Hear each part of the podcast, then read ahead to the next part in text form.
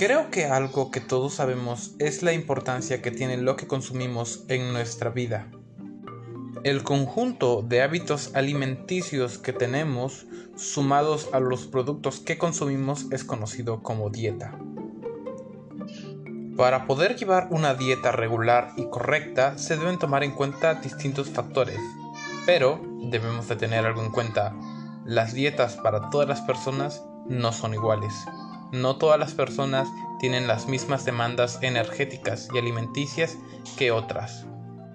Sin embargo, hay una estructura en la que podemos basarnos para crear una dieta saludable la conocida pirámide del buen comer.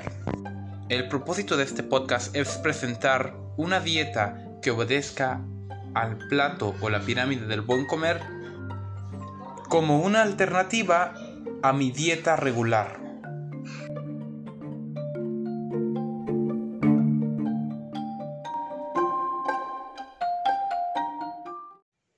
Comenzaremos desmenuzando cuál es mi dieta cotidiana.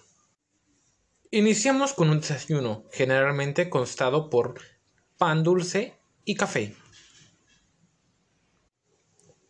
Pasamos entonces a lo que es el almuerzo. Generalmente consumo huevos quesadillas. En este almuerzo yo suelo consumir de 2 a 3 huevos diarios, acompañados de una o dos tortillas.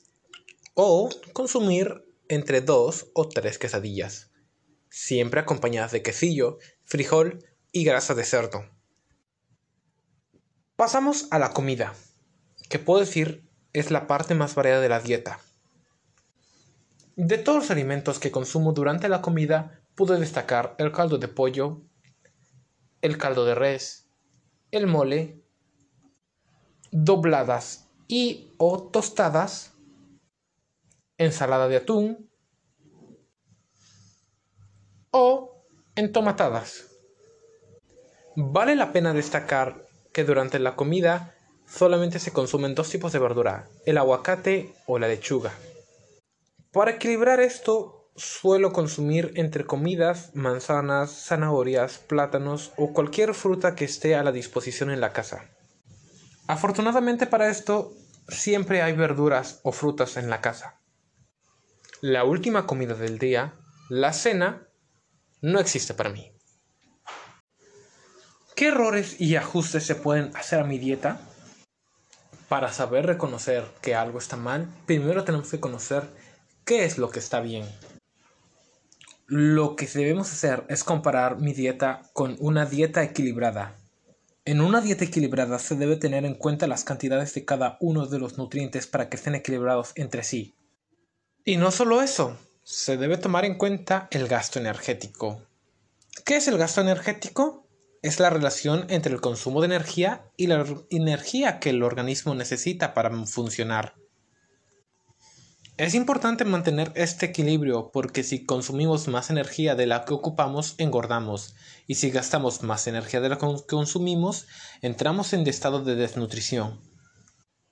En una dieta equilibrada se recomienda que el consumo de los carbohidratos sea de hasta un 60% el ingreso energético total mientras que el de los azúcares se mantenga por debajo del 10%. Podemos consumir entonces tortilla o granos de cereal sueltos. Pero no podemos consumir pan dulces o galletas o cualquier otro producto con una cantidad desproporcionada de azúcares.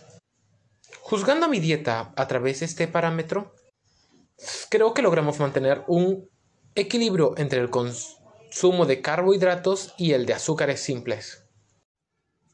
Además, la cantidad de fibra vegetal presente en la dieta no debe ser nunca inferior a los 22 gramos por día.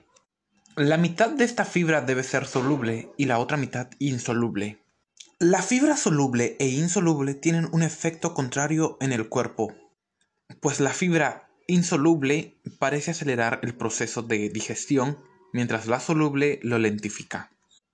Algunos alimentos que aportan fibra insoluble al cuerpo son las papas, el brócoli hervido, las almendras, el arroz integral y el pan de trigo integral. Alimentos que aportan fibra soluble son las frutas secas, las zanahorias, las naranjas, las legumbres y los cereales, como la avena y la cebada. Juzgando ahora mi dieta bajo este nuevo parámetro, puedo afirmar que cumplo el consumo de los 22 gramos por día de fibra vegetal. Sin embargo, la mayor parte de la fibra vegetal que consumo es soluble, principalmente por las zanahorias. A pesar de que el consumo de fibra vegetal soluble está apoyada principalmente por la zanahoria, puedo consumir otros productos tales como las manzanas o la lechuga. Incluso soy un fanático de los frutos secos. Sin embargo, cuando hablamos ahora de las fibras vegetales insolubles, entramos en un pequeño problema.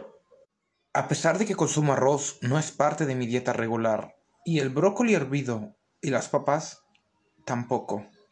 Aunque las consumo más regularmente que el arroz, puede pasar un día completo sin que consuma un producto como estos. Puedo consumir un poco de almendras por día, sí, pero no es suficiente para cubrir la demanda. Ahora que hemos hablado un poco de mis hábitos alimenticios, debemos voltear la mirada a otro asunto igual de importante, los horarios en los que consumimos las comidas. ¿Por qué es importante establecer horarios de comida?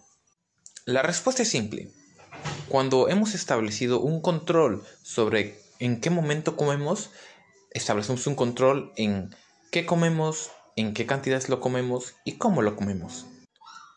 Además de que mantener los correctos horarios de comida es impredecible a la hora de mantener el metabolismo en perfecto estado y activo al 100%.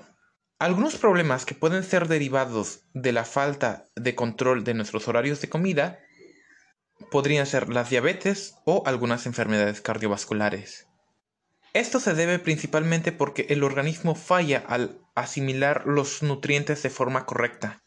Por último, saltar nuestros horarios de la comida también pueden traernos como consecuencia la acumulación de grasas en el organismo y el sobrepeso.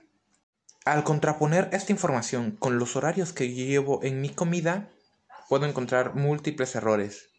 Para empezar, nunca tengo un horario establecido para almorzar. La comida siempre es a las 4, pero nunca ceno.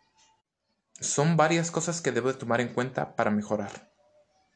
Como último punto, vale la pena mencionar nuestra participación en la preparación de los alimentos. Si es posible, desde el momento en el que se compran los productos. Involucrarnos en la preparación de los alimentos nos ayudará a llevar un mejor control de qué es lo que consumimos. Y no solo eso, podremos hacer cambios tanto como nos apetezca. ¿Qué puedo decir yo acerca de cómo me involucro en mi alimentación? Por desgracia, no tomo mucho la iniciativa al momento de participar ya sea porque principalmente la comida que se prepara es para varios miembros, o simple y sencillamente porque me ocupo de otras cosas.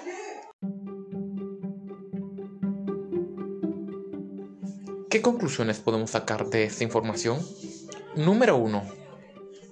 A pesar de que mi dieta es variada y saludable, le hacen falta un par de elementos para poder ser una dieta equilibrada.